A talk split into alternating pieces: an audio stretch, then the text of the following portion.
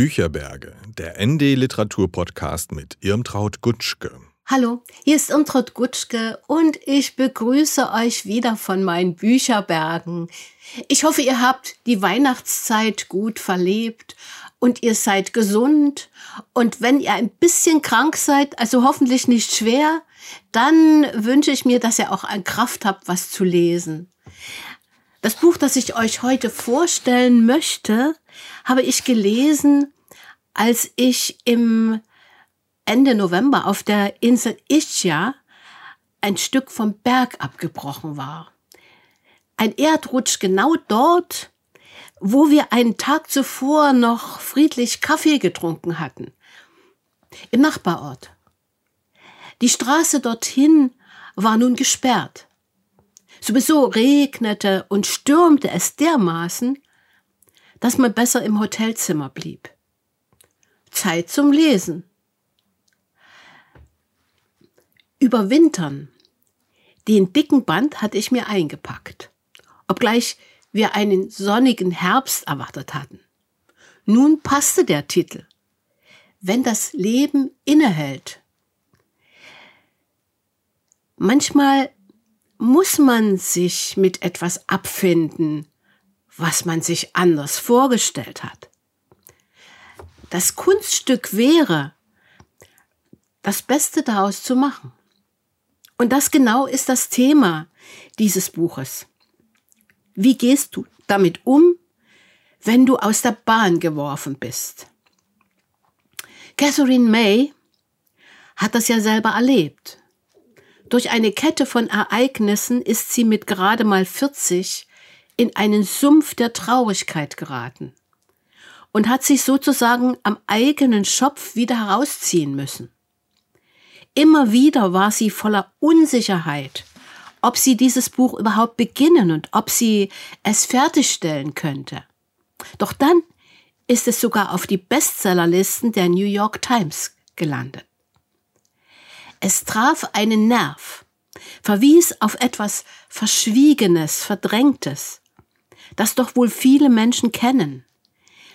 Den Frust, wenn man wenn sich Erwartungen nicht erfüllen, wenn Ziele fernrücken und wenn wir fremden Anforderungen nicht genügen können, die Peinlichkeit, aussteigen zu müssen aus dem Hamsterrad erwarteter Produktivität und Konsumfreude. Zitat, dass Menschen phasenweise nicht mit dem ganz normalen Leben zurechtkommen, ist in unserer Gesellschaft immer noch ein Tabuthema. Darin hat die britische Autorin wohl recht. Wir werden nicht dazu erzogen, unsere persönlichen Winterperioden als solche zu erkennen, geschweige denn ihre Notwendigkeit anzuerkennen. Stattdessen tendieren wir dazu, solche Phasen als Demütigung zu betrachten, als etwas, das wir besser vor anderen verbergen, wenn wir die Welt nicht schockieren wollen. Nach außen setzen wir eine tapfere Miene auf, und wenn wir allein sind, fallen wir in uns zusammen. Wir tun, als würden die, wir die Kämpfe der anderen gar nicht sehen. Wir tun, als wäre jede dieser Winterphasen eine beschämende Anomalie, die es zu verstecken oder zu ignorieren gilt. Stimmt es nicht, dass auf die Frage, wie geht's, gar keine ehrliche Antwort erwartet wird? Am besten man sagt super oder bestens und verletzt nicht den guten Ton durch das Bekenntnis eigener Probleme. Wenn du ein Unglück benennst, das dich getroffen hat, Tod eines nahestehenden Menschen oder schlimme Krankheit, bringst du ja anderen eine unangenehme Lage. Sie können dir nicht helfen und werden selbst erinnert, dass ihnen Ähnliches widerfahren könnte, woran sie im Moment nicht denken wollen. Andererseits gibt es durchaus einen gewissen Voyeurismus von fremden Unglücksfällen zu lesen. Unter dem Label Erfahrungen firmieren ganze Buchreihen in Publikumsverlagen gut Verkauf, verdaulich und gut verkäuflich. Catherine May aber erzählt nicht so, als wolle sie fremde Neugier bedienen. Es sollte auch keine Erfolgsgeschichte sein nach dem Motto, wie ich den Krebs besiegte. Wir würden nicht mit ihr tauschen mögen. Erst entkam ihr Mann nach einem Blinddarmdurchbruch nur knapp dem Tode. Dann wurde bei ihr eine schwere Darmerkrankung festgestellt. Sie glitt in eine Depression, kündigte ihre Arbeit. Sie fing an zu backen, Gemüse einzuwecken, hängte Lichterketten auf, und es kommt ihr zu Bewusstsein, wie sich diese stillen Freuden aus meinem Leben verkrümelt hatten, während ich ständig herumgehetzt bin in einer irren Arbeitsroutine. Da werden viele ihr beipflichten, aber zu bedenken geben, dass sie ja ihren Lebensunterhalt verdienen müssen. Einen Ausstieg wie den der beschriebenen muss man sich erst leisten können. Aber die Autorin wird unter Schmerzen und Medikamenten ja dazu gezwungen. Und man bewundert sie, wie sie, weil sie ja dieses Buch schreiben will, nach Auswegen sucht. Reisen unternimmt sie, oder sind es Erinnerungen daran, nach Stonehenge, nach Trömsee, zu den Polarlichtern. Sie besucht Samen und Druiden begegnet einem Wolfsflüsterer und denkt über diese Tiere nach, die uns zugleich faszinieren und erschrecken, mit einer Urangst erfüllen. Instinkt geleitet.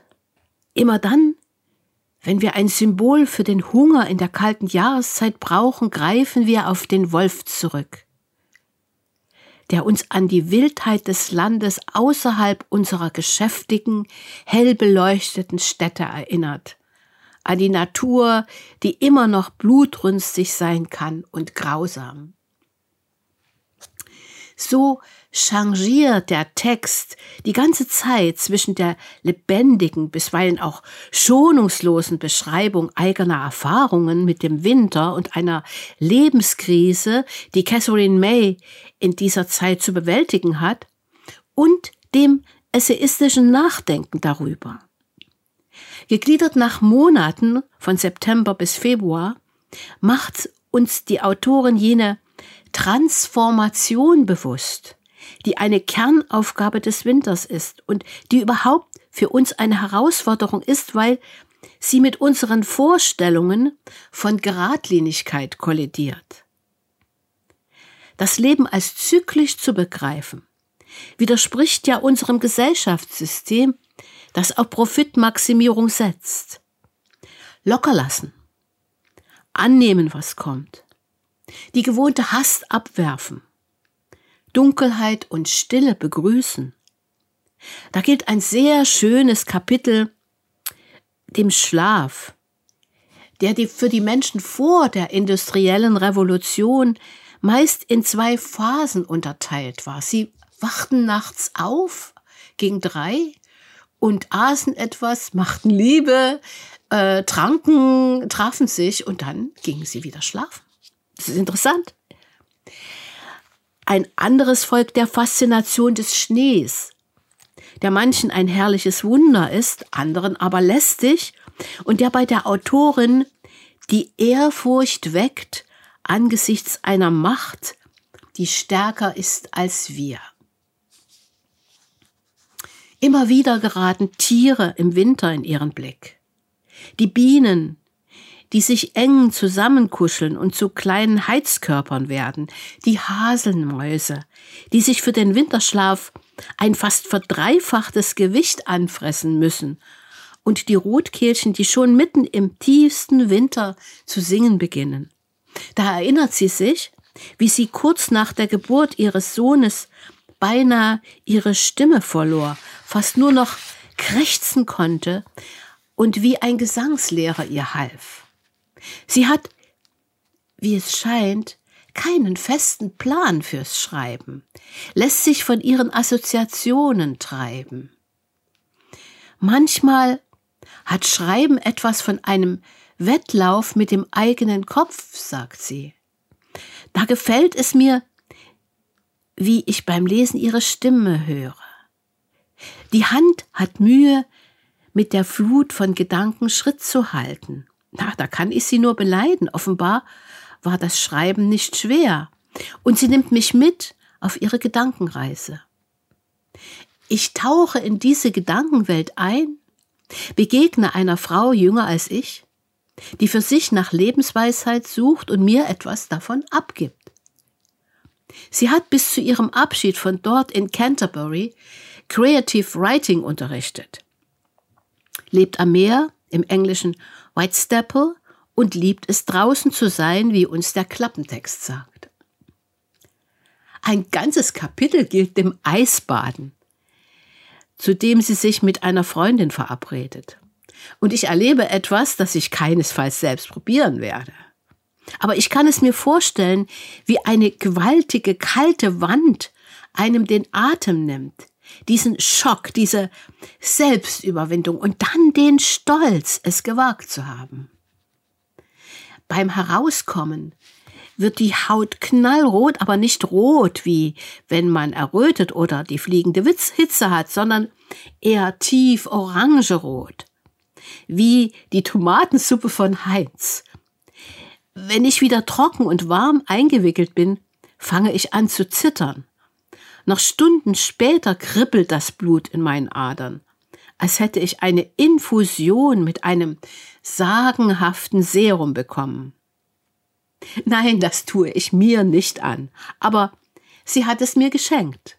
Während ich im Hotelbett liege und draußen tost der Sturm, biegt die Palmen und treibt so viel Wasser über die Straßen, dass man von einer Sekunde zur anderen durchnässt wäre. Die italienische Regierung hat den Ausnahmezustand über die Insel verhängt. Eine österreichische Reisegruppe wurde aus einem Hotel am Unglücksort zu uns evakuiert.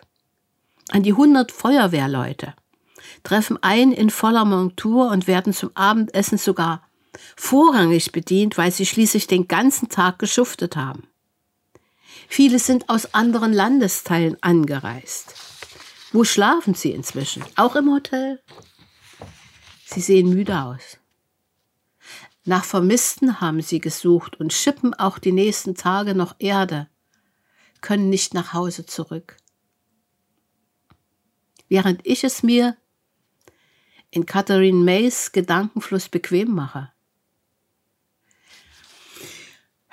Sie habe einen Raum für sich gefunden, schreibt sie, um mit all meiner Ratlosigkeit und Ungeduld im Schauspiel meiner eigenen Versunkenheit zu schwelgen. Es heißt, man soll tanzen, als würde niemand zusehen. Ich glaube, das gilt auch fürs Lesen. Ein Wohlfühlbuch. Nicht nur für die dunklen Augenblicke des Lebens und ich möchte es euch wärmstens ans Herz legen. Nochmal die Angaben dazu. Catherine May, Überwintern, wenn das Leben innehält, aus dem Englischen von Marike Heimburger, Inselverlag, 268 Seiten, gebunden 22 Euro. Und da verabschiede ich mich bis zum nächsten Mal. In 14 Tagen hören wir uns wieder von meinen Bücherbergen. Eure Irmtraut Gutschke.